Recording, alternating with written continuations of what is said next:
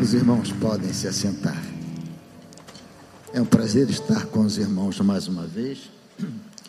E hoje com a garganta ruim, por isso que eu estou de máscara ali. Não sei se é gripe, nós não sabemos o que, que é, então ficamos sempre inseguros, né? Mas é um prazer estar com os irmãos mais uma vez, nesta manhã fria, né? Manhã gostosa. Provavelmente o sol vai aparecer forte, porque tinha muita neblina pela manhã, né? Então o sol deve aparecer aí para aquecer os nossos corações. Temos vivido, irmãos, um tempo tão difícil, não é? Na vida da nossa igreja, do país, do mundo, tantas coisas acontecendo.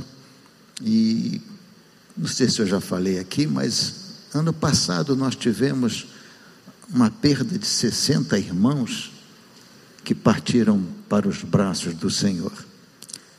Então a gente ora, acaba esquecendo aqueles que estão ainda enlutados, estão ainda sofrendo, não é?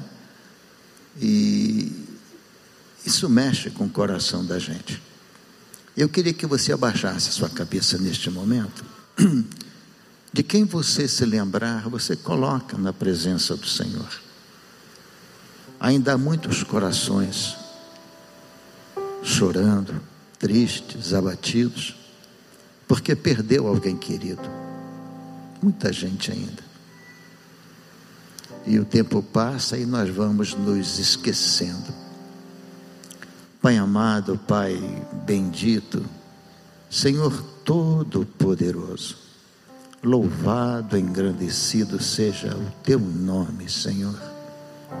Deus de promessas, Deus de milagres, Deus de todo conforto e consolo que há no teu Espírito Santo, Senhor.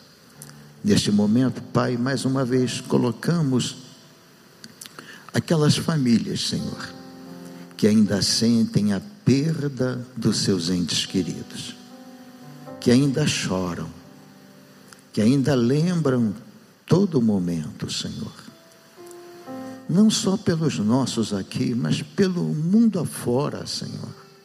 Há muita dor, há muito sofrimento. Esta guerra agora lá na Ucrânia também, Senhor.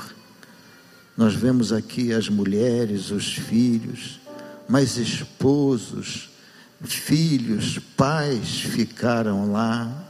É muita dor, Senhor. O pecado trouxe tantas consequências difíceis, dolorosas.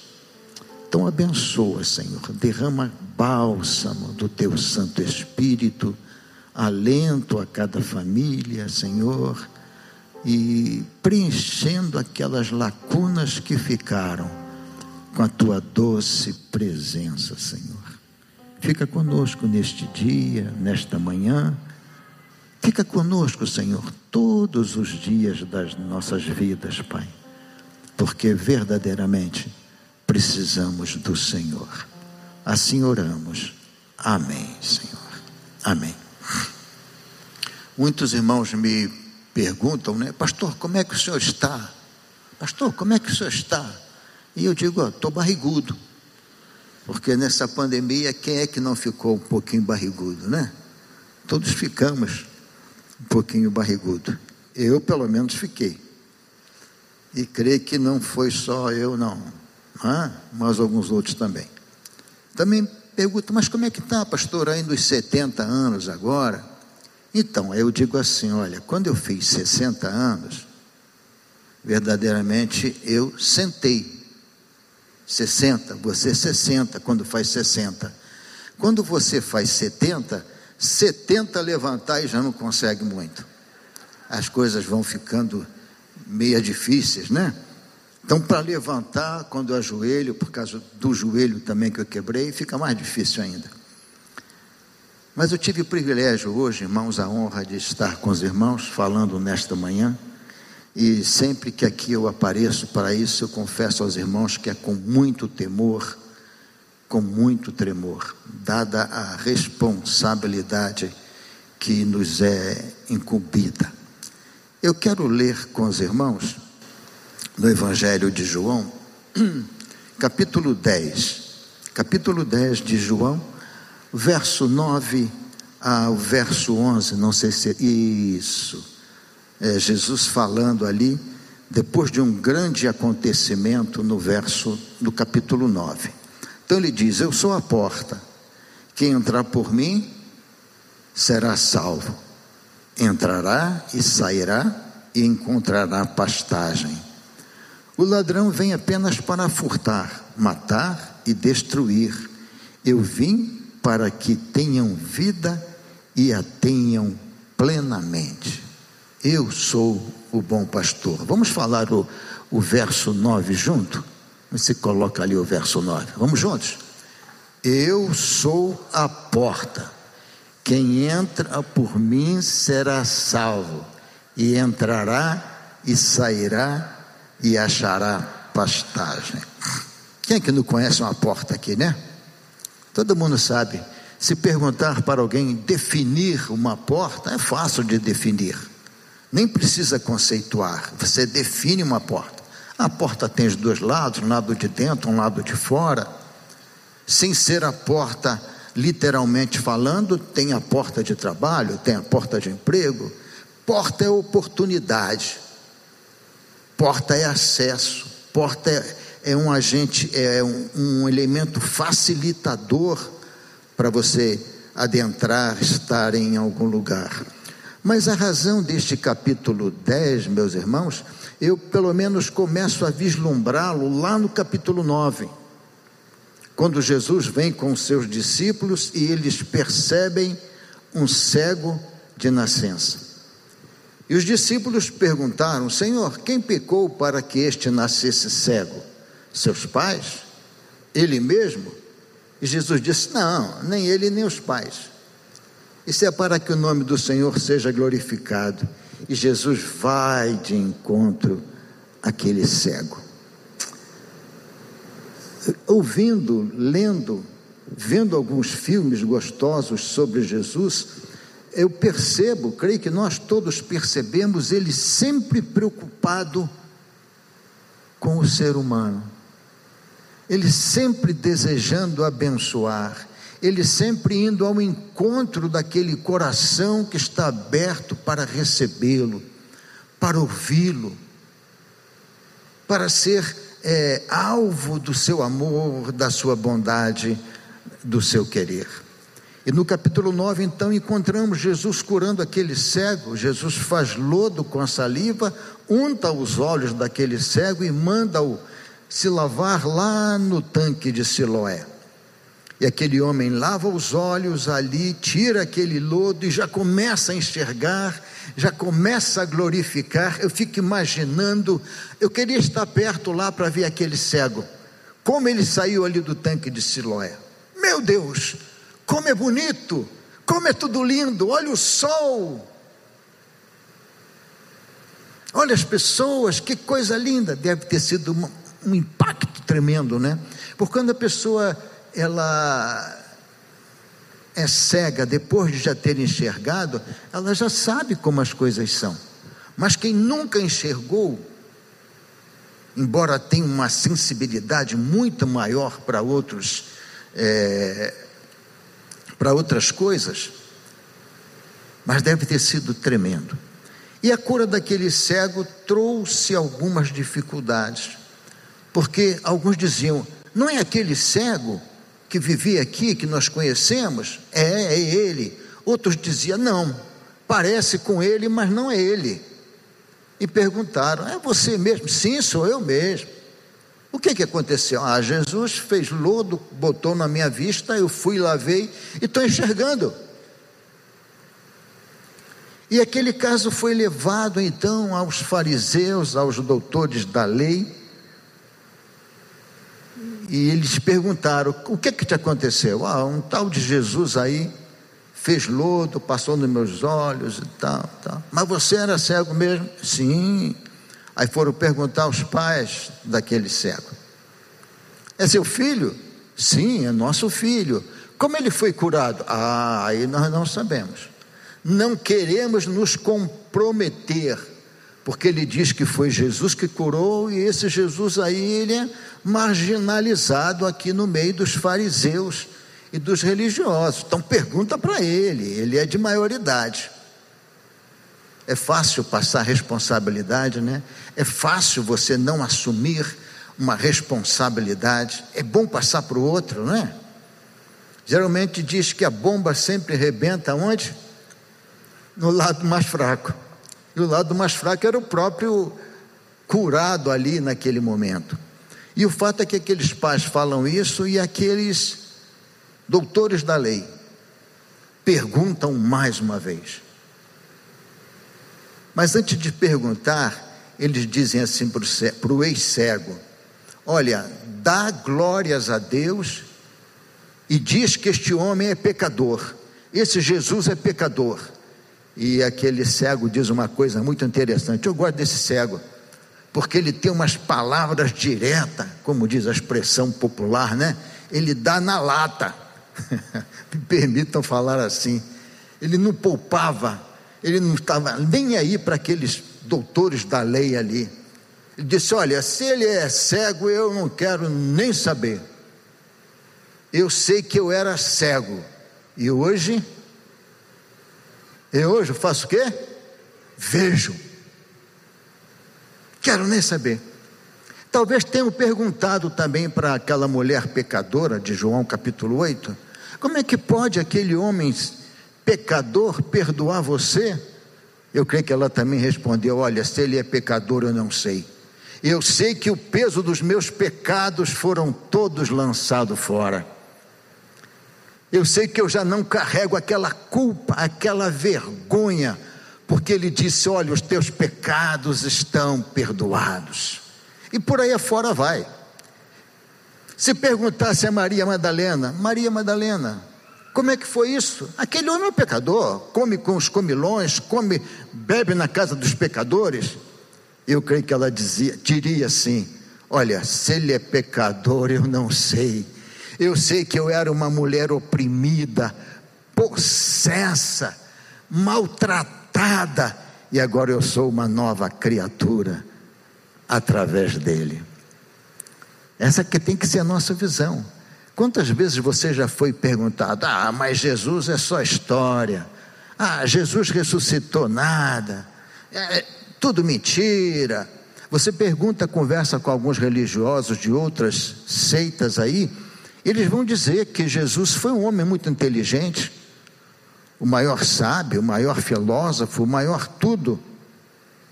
Aí você responde o quê? Olha, eu não sei se ele foi isso tudo, mas eu sei que ele encheu meu coração de paz. Eu sei que ele escreveu meu nome no livro da vida.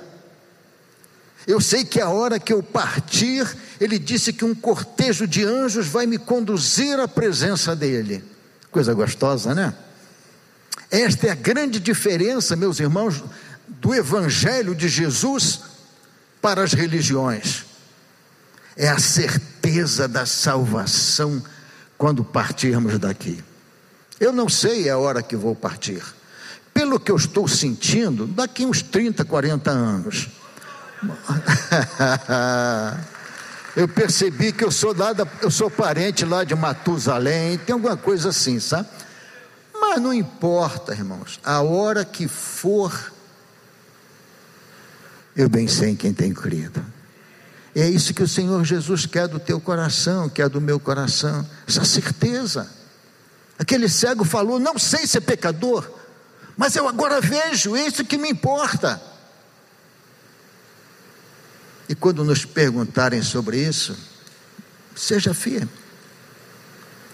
Se me responderem, se me perguntarem, por, exemplo, mas ele, você crê que ele era pecador? O que, que você tem a dizer, Edson? Eu tenho a dizer que eu era um menino, um adolescente triste, que chorava todos os domingos à tarde. Todos os domingos à tarde eu só tinha tempo para brincar um pouquinho na rua de bola e só brincava de bola na rua porque a bola era minha, que eu era muito ruim de bola. Então, se eu não desse a bola, ninguém jogava. Mas depois daquele tempinho, quando começava a escurecer, era uma tristeza na minha alma que os irmãos não imaginam. Eu começava a chorar. E minha mãe vinha: O que, que foi, meu filho? Está passando mal? Não, mãe, uma tristeza. Eu não sei se eram os discos do papai de Orlando Silva, é, Francisco, sei lá, não, não sei se era aquilo ou se era um vazio muito grande. Mas uma coisa eu sei: a primeira vez que eu entrei numa igreja, num culto à noite, e eles cantaram hino assim: Ó oh, que tesouros enfindos achei, Cristo para mim, Cristo para mim. Queiram, mundo, queiram os homens um mundo para si, busquem riquezas, delícias aqui. Eu escolherei, ó Jesus, sempre a ti, Cristo para mim. E aquele dia nunca mais teve tristeza. Eu já desejava que chegasse o domingo para mim estar tá lá na igreja.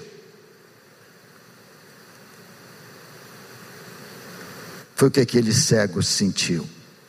Mas aquele, aquela cura trouxe um ódio muito grande daqueles escribas, dos fariseus. Houve dissensão entre o povo em si com relação àquela cura de Jesus. Por que, que aqueles é, doutores da lei desprezavam tanto a Jesus? Eu coloquei aqui três motivos.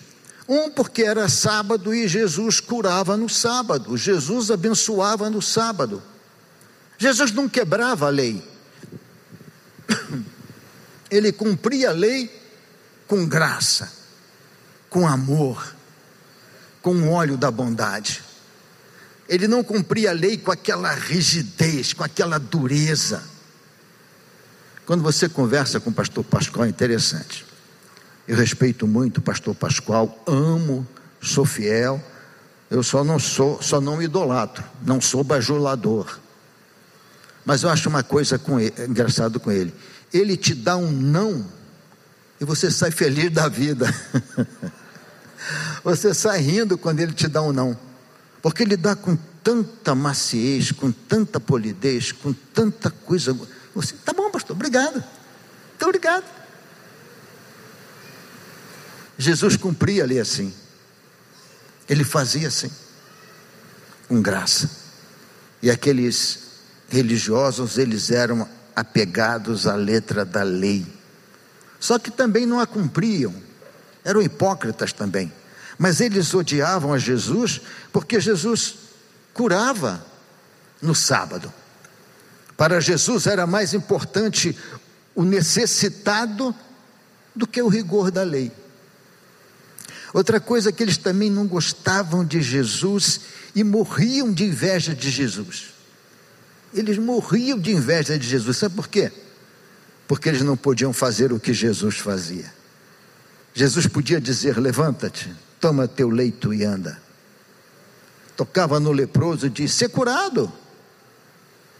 Jesus era capaz de quebrar toda a lei cerimonial, sentar-se ao beira do poço de Jericó e dizer: Mulher, me dá um copo d'água aí. Ele nem podia falar com aquela mulher, porque era samaritana, era imunda, eram outros povos. E ele ainda pede para beber na cumbuquinha da água dela, quebrando totalmente a lei cerimonial. Porque Jesus olha você, não olha costumes, não olha coisas criadas pelo homem, ele olha lá dentro da gente. Ele é mais, nós somos mais importantes do que tudo. Por isso que ele deixou a sua glória. Por isso que ele se esvaziou de si mesmo, tomou a forma de homem e foi até a morte de cruz. Por isso também que Deus o exaltou soberanamente.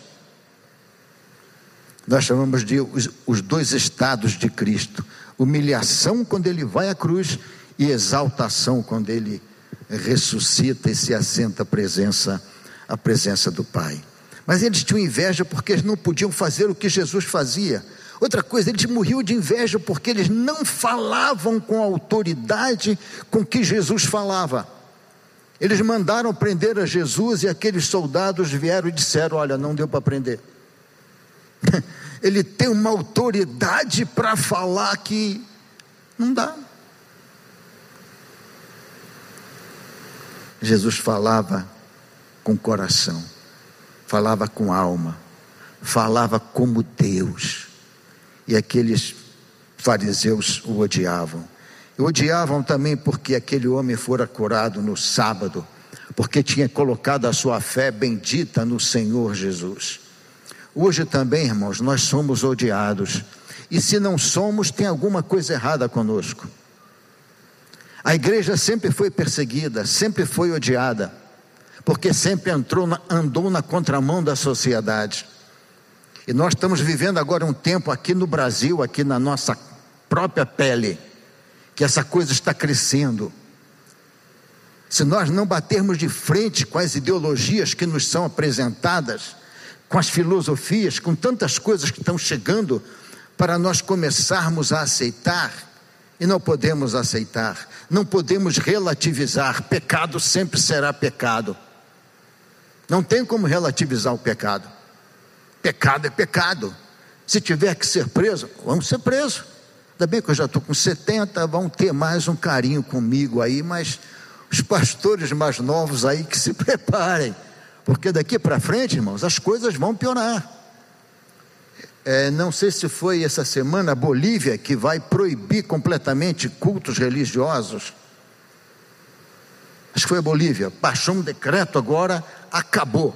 Daqui um ano será colocado é, em total ação esse decreto lá na Bolívia. Vai chegar aqui? Vai.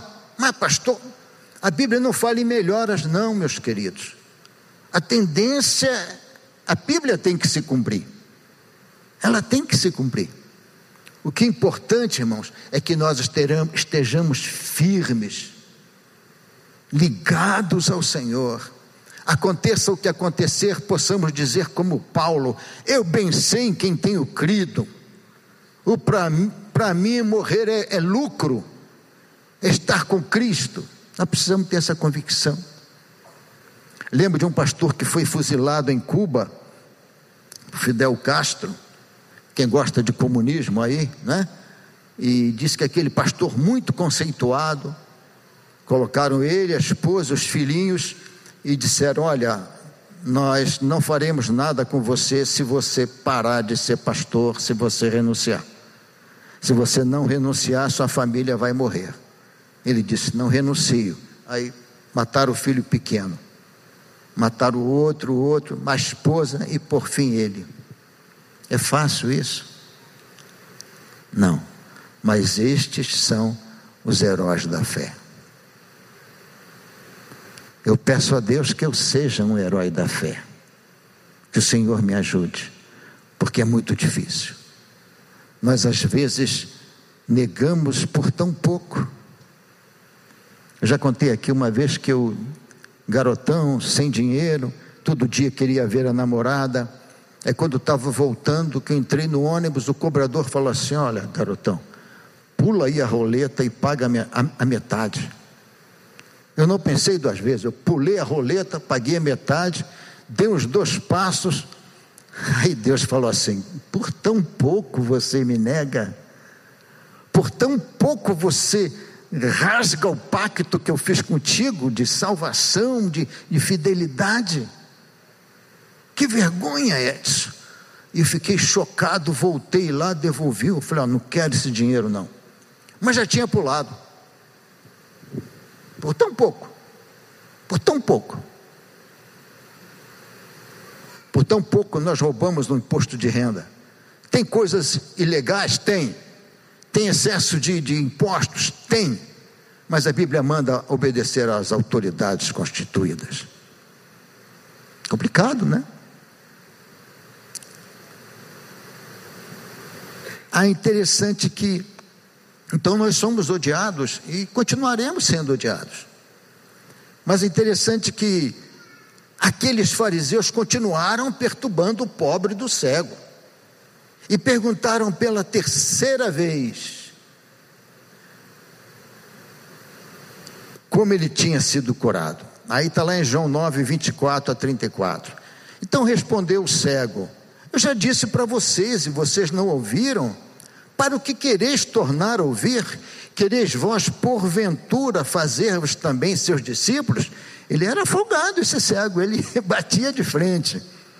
Então o injuriaram e disseram: Discípulo dele sejas tu. Nós, porém, somos discípulos de Moisés. Nós bem sabemos que Deus não, fala, é, não responde a pecadores. Sabemos bem que Deus falou a Moisés Mas a este aí, o tal do Jesus, não sabemos de onde é. O homem respondeu e disse-lhes: Nisto, pois, está a maravilha, que vocês não saibam de onde ele é, e contudo me abrisse os olhos.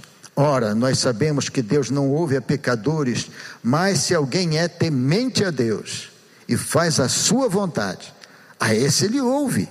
Desde o princípio do mundo, nunca se ouviu que alguém abrisse olhos aos cegos de nascença. Se este não fosse de Deus, não poderia fazer isso. Aí eles ficaram doidos da vida, os fariseus. Responderam eles e disseram-lhe: Tu és nascido todo em pecado e quer nos ensinar? A expulsaram ele. Expulsaram ele. Os doutores da lei conheciam a lei de Deus, mas não conhecia o Deus que dera a lei a eles. Alguém escreveu uma coisa interessante. Alguém escreveu assim, não sei quem é o autor disso. Conhecer sobre Jesus é história. Crer em Jesus é salvação. Aqueles, aqueles homens conheciam a lei, mas não conheciam o Deus da lei. Então ele foi expulso da sinagoga. E quando Jesus ouviu que ele tinha sido expulso, Jesus vai para acolhê-lo. Jesus vai para abraçá-lo. Jesus vai estar. Tem tanto relógio aqui que eu não sei qual era certa. Eu tenho oito minutos. É tanto. Já não enxergo muito também, então. Então Jesus vai acolhê-lo, Jesus vai buscá-lo, vai abraçá-lo. E aí, Jesus, meus irmãos, ele se encontra com aquele cego e pergunta: Tu crês no Filho de Deus? E ele perguntou: Senhor, quem é ele para que eu creia nele? E Jesus lhe disse: Tu já tens visto, é o que fala contigo. E ele disse: Creio, Senhor, e o adorou. Jesus nunca nos deixa, irmãos, sozinhos. Ele sempre vai ao nosso encontro. Sempre vai ao nosso encontro. Eu contei aqui uma experiência que eu passei recém-casado, era recém-casado e eu viajava num transporte para o trabalho que iam vários colegas de trabalho também. E um dia um colega falou assim: Edson, é, você percebeu que está viajando uma morena bonita beça aí? Eu falei: não. Rapaz, ela parou na tua. Eu falei: é mesmo? É, parou na tua, cara. Tá bom. Aí eu troquei de horário. Pegava às cinco e meia, passei a pegar o ônibus das cinco horas. Então, quando os colegas chegavam no trabalho, eu já tinha tomado café, já estava. Mas um dia eu me atrasei ali e quando eu fui para o refeitório, eles estavam chegando também no refeitório. Éramos três. Eu lembro de dois nomes, Márcio e Soares. Os outros eu não lembro. E o Márcio veio com um papel na mão e disse: Ed, está aqui, ó, o telefone dela e o nome dela. Ela quer sair com você hoje. E eu disse: não quero, eu acho que ele, ele não está lá até hoje com papel assim, porque ele já morreu, sabe? Porque eu não peguei o papel. E eles falaram tanta coisa, me humilharam tanto, hum, falaram tanta coisa que eu não consegui tomar café. Eu fui pro, lá para o meu setor de trabalho chorando, de tanta humilhação. E quando eu passei, tinha um irmão com a Bíblia na mão. Falei, irmão, presta essa Bíblia aqui. O que, que houve? Eu falei, nada não. Falei, Senhor, fala meu coração. Senhor, me abraça aqui e preguei, peguei aquela Bíblia, falei: Senhor, eu vou abrir aqui. Eu não mando ninguém fazer isso, tá? Senhor, eu vou abrir aqui e vou botar o dedo em cima. Fiquei morrendo de medo de o Senhor dizer: Judas foi, enforcou-se, faz o mesmo.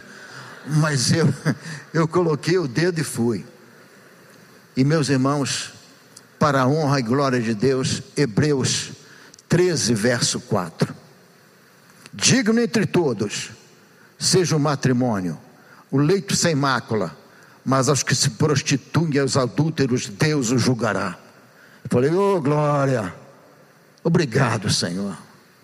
Irmãos, a Bíblia tem 31.180 versículos por aí.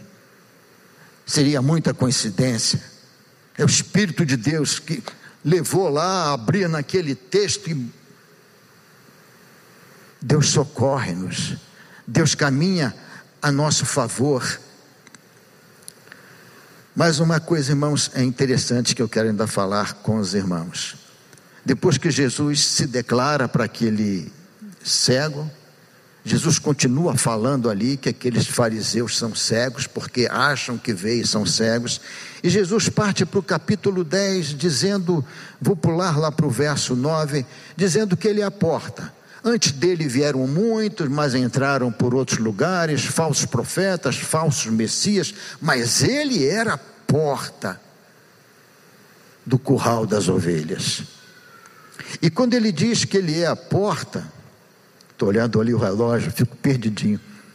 E quando ele olhou, e quando ele falou que era porta, eu fico pensando, porta é meio de acesso. Porta é um lugar em que você pode entrar ou pode sair.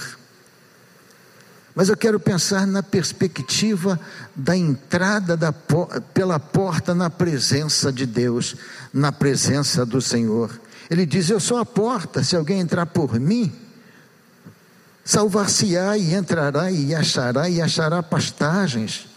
O ladrão não vem senão a roubar, matar, destruir. Eu vim para que vocês tenham vida e a tenham com abundância. Eu sou o bom pastor. Para o cego, a porta do judaísmo foi fechada. Para aquele cego, a porta da sinagoga foi fechada. Para aquele cego, a porta da comunhão com os seus irmãos ali judeus foi fechada.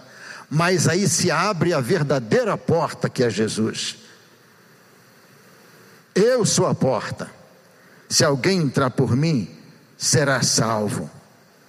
Jesus, irmãos, nunca nos deixa sem uma porta aberta. Ele nunca nos deixa, usando a expressão popular, né? Num mato sem cachorro. Ele nunca nos deixa numa dificuldade em que Ele não venha nos ajudar a passar por ela. Ele abre a verdadeira e a única porta que dá acesso à presença do Pai. A lei não estava conduzindo ninguém à presença do Pai. A lei mostrava o pecado, mas não conseguia salvar do pecado. Paulo vai dizer que a lei matou mais do que deu vida, mas Jesus abre esta verdadeira porta e acolhe aquele homem. Jesus é a porta, é o acesso à presença do Pai, o único acesso. E nessa hora eu pergunto: em quantas portas você já bateu? Em quantas portas você já tentou entrar para alguma coisa que o seu coração deseja ou desejava? Às vezes nós queremos uma porta de trabalho, né? Uma porta de trabalho se abriu para mim. Há uma porta de estudo se abriu para mim lá na Ucrânia. Agora ninguém quer ir, né? Agora ninguém quer ir. Mas abriu-se uma porta. Alguns procuram a porta da religião. Meus queridos, religião não salva, nunca salvou. Pelo contrário, a religião tem sido o motivo de mais afastar as pessoas de Deus. Em nome da religião se mata, em nome de Deus se mata, em nome da religião se comete as maiores atrocidades. Deus não está nem aí para a nossa religiosidade. Terno, gravata. Eu gosto de terno e gravata. Deus não está nem aí para isso. Eu sou um dizimista fiel, isso é muito bom. Eu sou, participo de todas as ceias, muito bom. Mas ainda não é isso. É mais do que isso. Isso são consequências da sua fé no Senhor Jesus. Outros entram pelas portas das boas obras. Se eu fizer isso, se eu fizer aquilo, eu estou salvo. Não está, não, meu querido. Eu tinha um colega de trabalho que ele estava sempre à porta da autojustificação. Eu não faço assim, e era um cara correto mesmo, super correto. E por muitas vezes eu tentei mostrar a ele que ninguém pode se autojustificar diante de Deus. A justificação é um ato judicial de Deus em que ele, como justo juiz, declara o pecador absolvido. Mas isso parte dele, isso não parte de nós. Mas em quantas portas você já bateu para chegar até aqui hoje, na presença de Jesus? Qual de vocês, meus irmãos, verdadeira e inquestionavelmente, encontrou o Senhor da sua vida em outra porta? Meus pais bateram em várias portas quando eu era criança, bateram em várias portas, queriam conhecer, queriam aprender, eram tementes, e eu caminhei até os 13 anos com eles, batendo em várias portas. Aí um dia a porta se abriu, e a porta era Jesus. Eu já tenho que terminar, que horário se vai, mas Jesus diz uma coisa muito grande que eu não posso deixar de falar.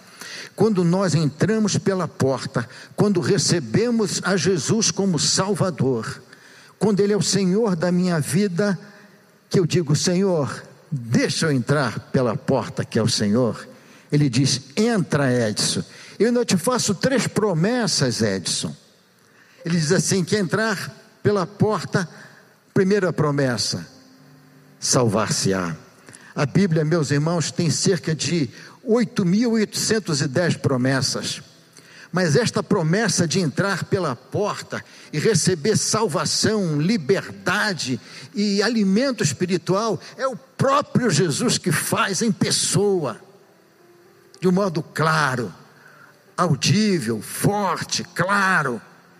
Ele diz: Eu sou a porta. Quem crer em mim, unicamente em mim, será salvo. Coisa gostosa. Não adianta, meus irmãos, a gente ter tudo aqui na terra e ir para o inferno. Minha mãe chorou até perto dela partir também por causa do meu avô. Por que, que a senhora chora, mãe? Por causa do meu avô, do teu do meu avô, do teu pai, por causa do teu pai, do teu avô, por causa do teu avô, meu pai. Mas por que, mãe? Teu pai era tão bom, meu... teu avô era tão bom, meu filho. Era um espanhol tão bom, tão maravilhoso. Mas ele odiava os crentes. Ele não queria saber dos da nova seita. Assim ele chamava os crentes. E teu avô morreu sem Jesus. Eu nunca mais vou vê-lo. Por isso que Jesus promete logo salvação. Salvação é resgate, é livramento. Você está lá morrendo no pecado, está indo passos largos para a condenação.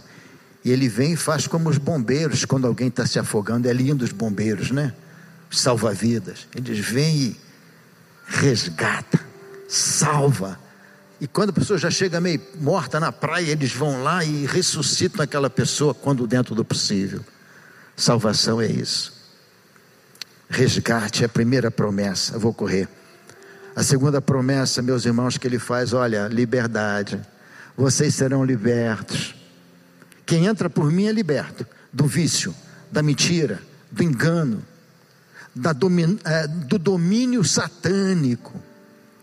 Ele liberta de tudo. Você não é mais dependente de nada que antes te oprimia, que te prendia vou correr. E a terceira promessa que ele faz é: encontrará e achará alimento.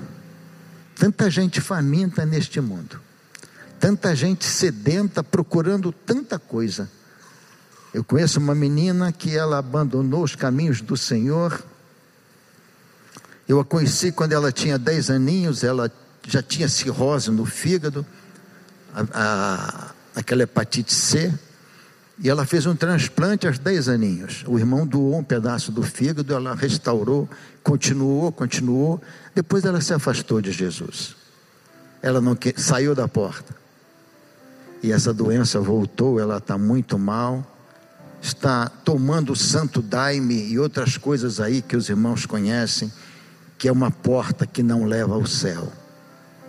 Que é uma porta que leva totalmente, totalmente ao afastamento de Deus. Por isto, nesta manhã, eu convido você que ainda não entrou por esta porta para entrar hoje. Não há porta que se abra lá no céu a não ser Jesus. E você, querido irmão, que um dia entrou pela porta, mas está saindo. Ou você que já saiu, é tempo de voltar à porta e dizer: Abre, Senhor, que eu quero voltar. Nós vamos cantar um cântico muito antigo, muito antigo. Esse cântico é do tempo da Talita. Mas nós vamos cantá-lo. Fala sobre a porta, e a porta é Jesus.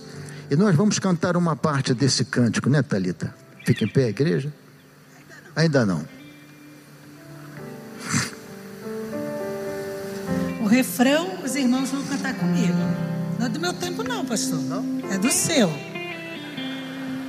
Tive que aprender para cantar hoje. Mas vai dar certo. Vamos lá? Deus olhando do céu na terra não viu nenhum justo sequer. Até mesmo seus seguidores o fé. Agora você aprende. Deus é tão bom, pois abriu a porta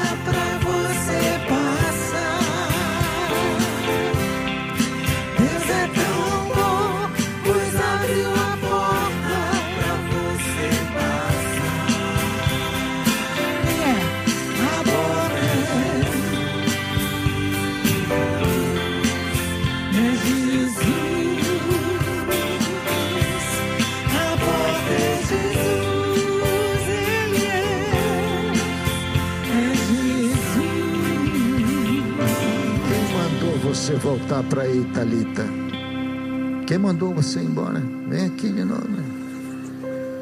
Os irmãos perceberam a última estrofe. A mulher que adulterasse pela lei deveria ser morta. Trouxeram-na diante de Cristo em pleno ato, mas ele era a porta e ela passou. Canta mais uma vez essa estrofe. A mulher, a mulher que adulterasse na lei de Moisés deveria morrer. Levaram-no diante de Cristo no mesmo ato, mas ele era a porta.